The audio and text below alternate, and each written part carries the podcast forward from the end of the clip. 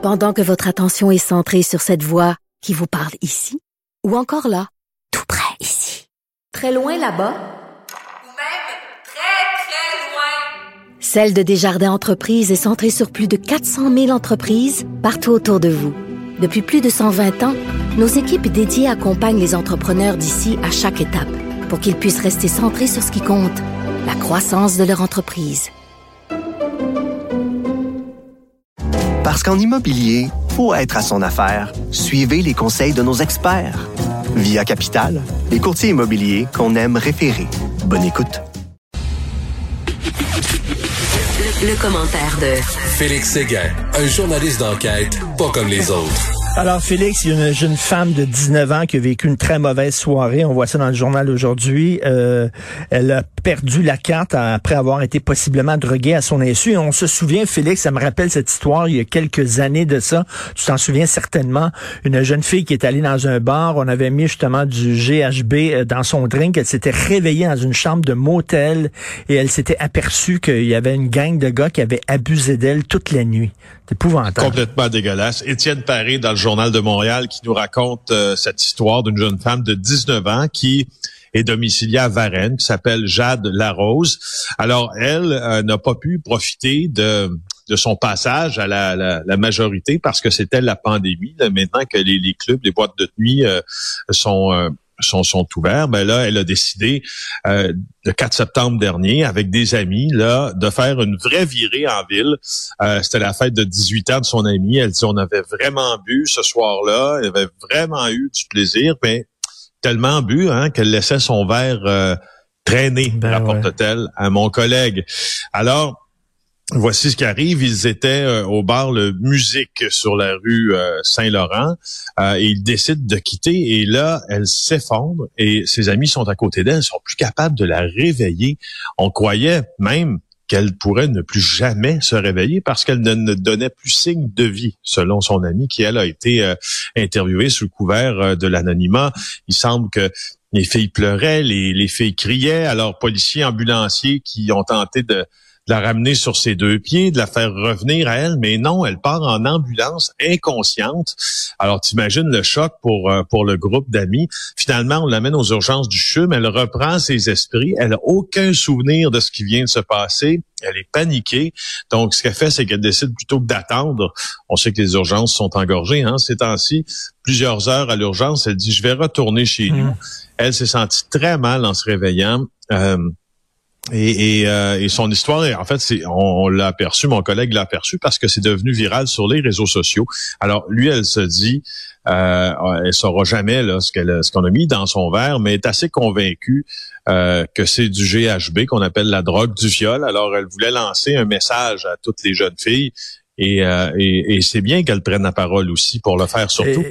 Euh, oui, écoute Félix, euh, toi et moi là, on est chanceux d'être des gars on se rend pas compte à quel point c'est difficile d'être une fille. Tu sais, quand je vais dans un bar, moi, là, je pense pas, là, à dire, oh, il faut que je garde mon verre proche parce que quelqu'un va peut-être mettre de la drogue, du viol. Ou quand je prends un Uber ou un taxi, j'ai pas de crainte. Ou quand je marche le soir dans la rue, j'ai pas de crainte.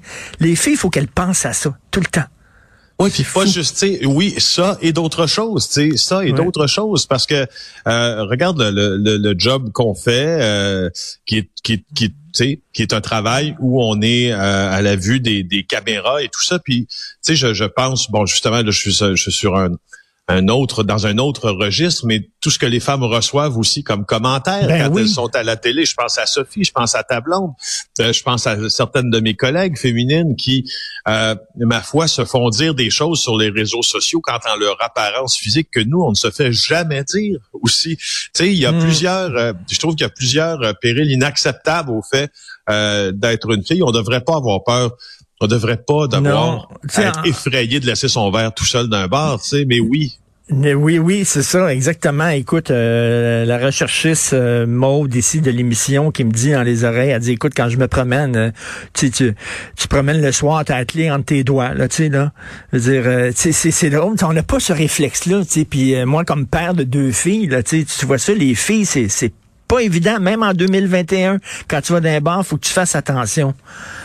Incroyable. Je, je, suis bien d'accord. Moi aussi, j'ai deux petites filles, puis je, là, il y en a une qui, qui est préadolescente, puis tu sais, je, je, je, je sais même pas comment je vais gérer euh, l'attitude des garçons parce qu'au moins, tu sais, ça m'échappe un peu. Ça, en fait, la vérité, c'est qu'il y a une partie de tout ça qui nous échappe. On a, parce qu'il va falloir laisser, il va falloir que je laisse ma petite fille voler de ses propres ailes Ben à un moment donné. Puis que, tu sais, j'aimerais ça être derrière elle, puis quand il y a un gars qui, euh, qui a une attitude déplacée, de replacer le bonhomme à sa place. Et c'est plate, et c'est plate comme père. On est obligé de dire à nos filles, ben fais attention, tu sais, euh, quand tu sors le soir, fais attention quand tu vas dans les bars. C'est plate parce que nous autres, on n'a pas à faire attention quand on est des gars. Et là, tu vois que la vie est profondément injuste quand même. Donc, c'est très important le message qu'elle lance.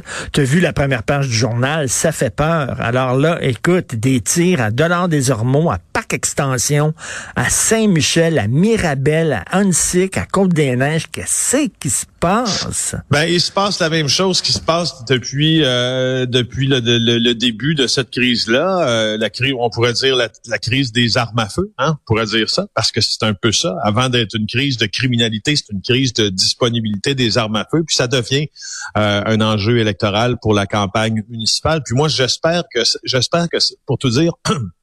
J'espère que ça soit le principal parce que il y a, y a peut-être une, euh, une fenêtre d'opportunité pour les politiciens municipaux là euh, d'aller chercher des promesses fermes, des engagements fermes de la part du gouvernement fédéral pour modifier le code criminel parce que moi, en tout cas, à mon sens, pour, pour en tant qu'observateur de la scène judiciaire, criminelle et policière, à mon sens, ça passe par là. Ça passe par la sévérité des lois sur la possession d'armes à feu, le trafic d'armes à feu, etc. Elles sont plus sévères qu'elles ne l'étaient. Les juges sont plus conscients du phénomène. On a même ensemble chroniqué sur un juge qui avait clairement dit à un homme qui avait été euh, arrêté avec des armes à feu, avait clairement passé le message que sa sentence devait refléter l'importance de la crise qui s'est vue à Montréal sur la disponibilité des armes à feu. Alors oui, il y a eu deux incidents euh, dans la nuit euh, de samedi à dimanche. Ça, c'était des vols qualifiés qui impliquaient des armes de poing. Alors, tu vois, on est dans une autre euh, dimension là, de la sphère criminelle. Là, on n'est pas dans le règlement entre gangs. On est devant une arme de poing qui est disponible à de très jeunes gens pour qu'ils aient pour qu'ils commettre un vol qualifié. Euh, franchement, je je ne sais pas où tout ça va finir, mais si tu Non. sors pas les armes de la rue, tu sortiras pas les criminels, tu sais. Alors, euh, c'est ça. Et en terminant, les antivax qui sont plus fous que jamais. Je sais pas si tu as vu notre collègue photographe de l'agence QMI, ce qu'il a écrit sur Twitter. Mais écoute, il prenait des photos, puis il s'est fait traiter par un antivax de maudite tapette, puis votant, puis m'a percé, m'a percé en disant m'a poignardé. Euh, C'était un des leaders antivax qui disait ça. Ils sont complètement siphonnés. Ça, quand tu dis je vais te percer, là, c'est une menace de mort. Ben Et oui. ça, c'est c'est explicite. Et d'ailleurs, euh, d'ailleurs, notre collègue a porté plainte là, au poste 30, là, au poste de police Ben, il a bien 30. fait. Il a bien fait. Moi, je veux dire, euh, là, quand, quand, quand t'es rendu là, puis ça, ça se passe devant témoin en plus. Alors, pour moi, il y a une cause, ce gars-là. Mais tu sais, des nouvelles de, nos- de, de, de, de nos antivax, je pense que là, ça devient encore plus concret. Euh, je sais pas si tu as vu ce qui s'est passé. Euh, ça a été publié le 11 septembre, cette, euh, cette nouvelle-là. Euh, un hôpital de New York qui a, qui a dû fermer sa maternité parce que euh, il y a plusieurs membres de son personnel qui ont décidé de ne pas se faire vacciner. C'est le Lewis County General Hospital. À compter du 24 septembre, il ne sera plus en mesure d'accueillir des femmes qui souhaitent accoucher là-bas. Euh, c'est qu'à la suite d'une directive de la santé publique, tu te rappelles, hein, euh, euh, dans l'État de New York, qui rend le vaccin obligatoire pour le personnel de la santé, ça a été décidé ça euh, le 27 septembre. Ben, eux autres, ils ont dit on se fait pas vacciner, on lâche la job. Alors là, c'est concret, la maternité est fermée. Là. Puis ça, c'est en lien, euh, c'est en lien bien évident avec les, les, les, antivax, puis les gens qui décident de pas euh, contribuer à cette, cause un peu plus grande que notre propre personne, qui est de se faire vacciner. Et tu sais, pendant que tout ça, ça se passe, super texte aussi qui est publié par Martin Lavoie dans le Journal de Québec.